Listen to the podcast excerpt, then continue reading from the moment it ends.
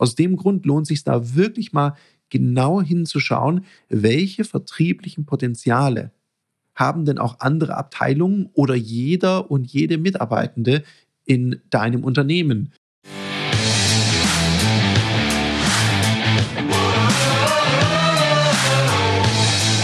Herzlich willkommen bei dem Podcast Die Sales Couch Exzellenz im Vertrieb mit Tarek Abodela. In diesem Podcast teile ich mit dir meine Learnings aus den letzten 20 Jahren Unternehmertum und knapp 30 Jahren Vertrieb. Herzlich willkommen bei einer weiteren Folge von der Sales Couch. Und heute möchte ich mit dir darüber sprechen, warum dein Innendienst ein großartiger Hebel für deinen Vertriebserfolg sein kann. Warum sage ich das?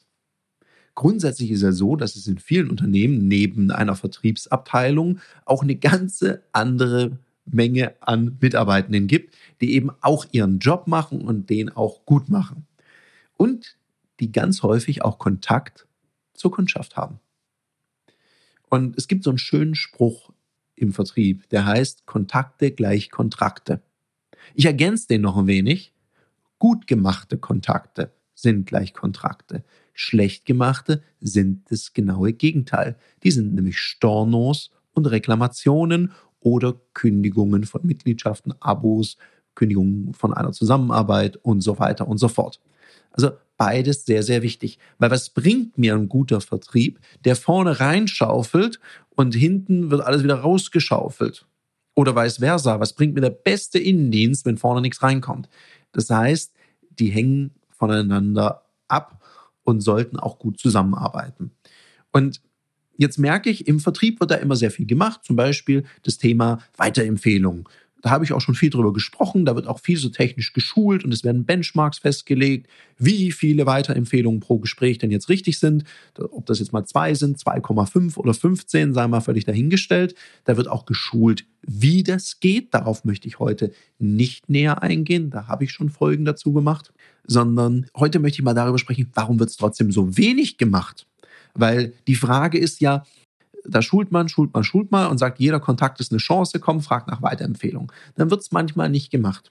Und das ist eigentlich egal, ob ich da in den Vertrieb gucke oder manchmal kommt man auf die Idee und es ist schlau, wenn man sagt, naja, ich habe so ein paar hundert oder ein paar tausend Mitarbeiter im Innendienst, die haben ganz, ganz viel Kontakt zu unseren Kunden oder zu potenziellen Kunden oder zu Menschen, die was für unsere Kunden erledigen und mal nachfragen.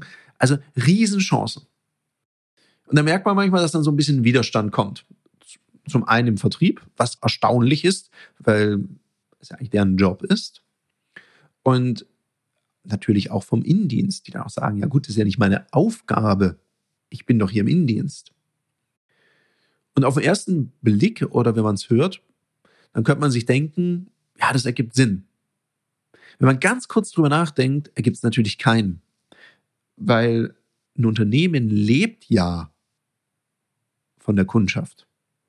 Und darum ist es ja sehr smart, wenn wirklich jede und jeder im Unternehmen einen Beitrag leistet, um noch mehr Kunden zu gewinnen und um die eigene Kundschaft zu Fans zu machen, zu begeistern oder zumindest mal das Mindestmaß an Service zu liefern, damit die auch weiterhin Kundinnen und Kunden bleiben.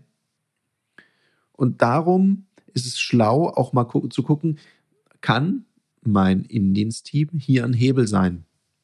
Und natürlich geht es.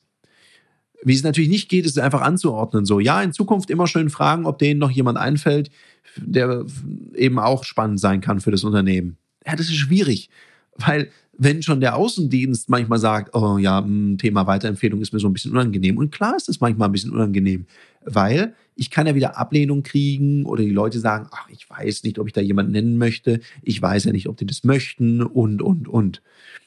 Im Privatkundengeschäft ist es dann natürlich noch ein bisschen komplexer, weil ich brauche auch dann die Einwilligung zur weiteren Kontaktaufnahme. Das heißt, der Prozess bedarf auch einer gewissen Bürokratie. Das kann man alles sehr smart, sehr elegant machen. Es braucht halt ein bisschen Aufwand. Jetzt mal was anderes. Wann trainierst du eigentlich deine Führungs- und Verkaufsfähigkeiten? Jetzt hast du hoffentlich nicht gesagt, immer in meinem Alltag.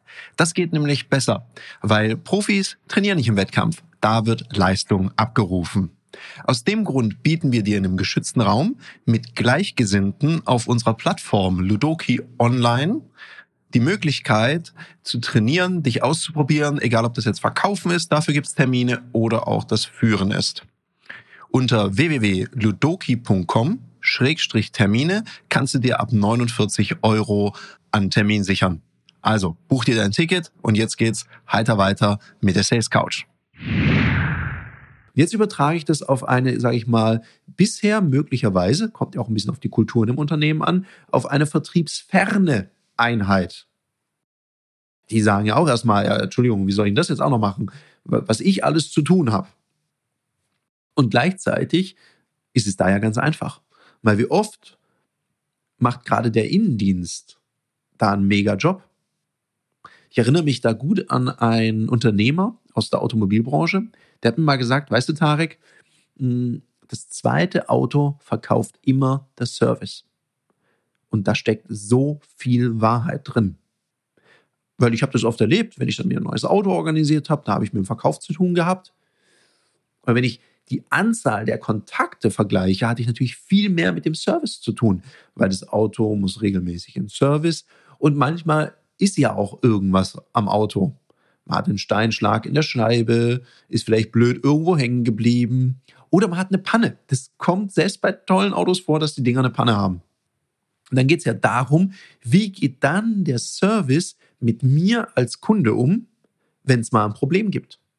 Weil das heißt ja so schön in Beziehungen, in guten wie in schlechten Zeiten. Und das kann ich ja auch auf eine professionelle Kundenbeziehung übertragen, in guten wie in anspruchsvollen Zeiten. Und wenn ich merke, hey, da wird richtig gut mit mir umgegangen, dann kaufe ich da auch gerne wieder. Und es ist nicht nur ein Gefühl von mir, das ist auch schön untersucht. Und man weiß heute, dass gerade Kunden, die bei einer Reklamation gut behandelt wurden, mit denen man gut umgegangen ist, mit einer sehr hohen Wahrscheinlichkeit, da reden wir über 70 Prozent, wieder beim selben Hersteller oder beim selben Unternehmen kaufen.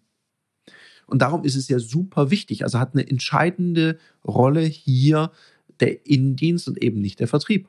Und gleichzeitig hat natürlich der Innendienst auch eine riesen Hebelwirkung. Also allein schon, wenn Mitarbeitende begeistert über das eigene Unternehmen erzählen in ihrem Umfeld.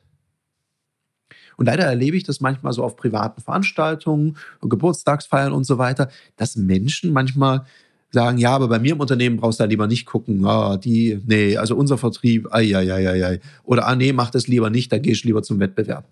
Das finde ich ganz schlimm, wenn ich sowas höre.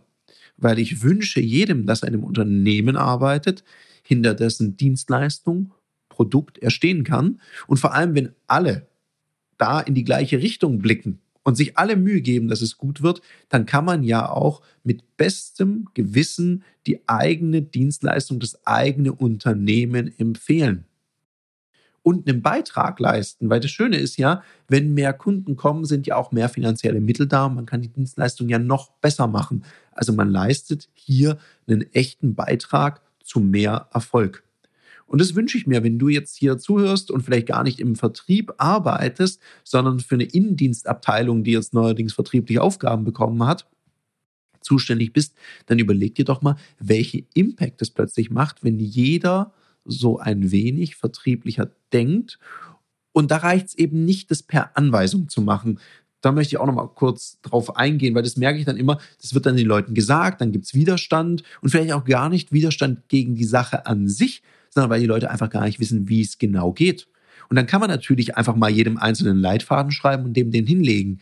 Äh, nur das funktioniert ja im Vertrieb auch nicht, dass man einfach Leitfäden verteilt und das ist deren Job, sondern ich glaube, man muss ja die Menschen hier auch begleiten, befähigen und so eine Veränderung, vielleicht war das bisher von der Firmenkultur gar nicht drin oder gar nicht möglich, dass man sowas macht, sondern das ist ein Prozess, der angeleitet, begleitet werden muss. Da brauchst du vielleicht auch mal die ein oder andere Schulung oder ein paar Multiplikatoren, die da aufgesetzt werden, die die Menschen dann bei so einem Prozess begleiten und sie auch unterstützen, dass sie Erfolge haben. Weil Erfolge haben macht ja Spaß.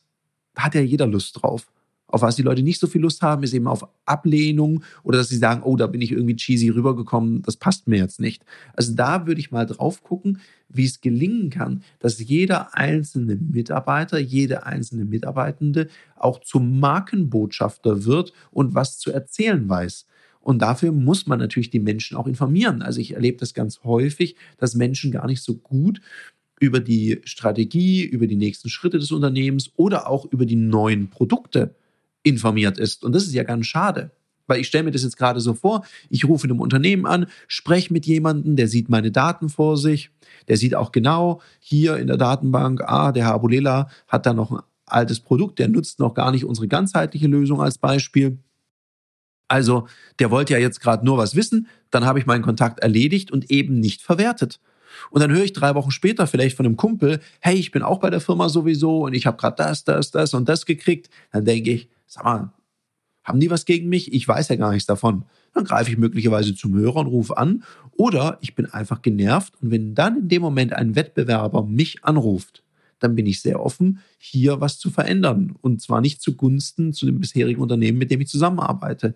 Darum ergibt es sehr wohl Sinn, sich kurz Zeit zu nehmen und erreichen also ganz kleine, einfache Formulierungen, wie zum Beispiel, Sie, Herr Abulela, jetzt wo ich Sie gerade dran habe, ich sehe gerade, Sie nutzen ja noch gar nicht XYZ, hat es einen bestimmten Grund? Und dann sage ich, mm, ja, ich wusste noch nichts davon. Ach Mensch, das ist ja gut, dass ich Sie dann gerade dran habe. Und dann kann ein Termin mit dem Außendienst vereinbart werden. Dann kann es vielleicht selber über den Innendienst gemacht werden, wenn der gut geschult ist. Und das macht ja auch Spaß. Und so hat man mehr zufriedene Kunden. Und zufriedene Kunden empfehlen ja auch eben weiter. Aus dem Grund lohnt sich da wirklich mal genau hinzuschauen, welche vertrieblichen Potenziale haben denn auch andere Abteilungen oder jeder und jede Mitarbeitende in deinem Unternehmen? Sei es eben das Thema Empfehlungen, Markenbotschafter sein, also im eigenen Umfeld auch mal fragen und positiv zumindest erzählen und sich nicht wegducken, wenn jemand vielleicht über ein Problem berichtet, was genau das eigene Unternehmen löst. Welche Upselling- und Cross-Selling-Potenziale bietet denn der Kontakt zur Kundschaft? In dem Sinne wünsche ich dir noch einen umsatzstarken Mittwoch. Ich bin raus und bis nächste Woche. Das war eine Folge von Die Sales Couch. Danke, dass du hier deine Zeit investiert hast und bekanntlich bringt ja die Investition in dich selbst die beste Rendite. Und eins noch, ganz wichtig, vom Zuschauen ist noch niemand Meister geworden. Also setz die Erkenntnisse, die du aus diesem Podcast gewonnen hast, für dich persönlich um. Wenn dir der Podcast gefallen hat, dann lass mir eine 5-Sterne-Bewertung da, hinterlass einen Kommentar und vor allem abonniert diesen Kanal, damit du in Zukunft keine Folge mehr verpasst. Und wenn du jetzt das Gefühl haben solltest, dass du jemanden kennst, der diesen Content auch unbedingt erfahren sollte, dann teil den mit ihm, weil Sharing is Caring und in diesem Sinne viel Erfolg beim Umsetzen.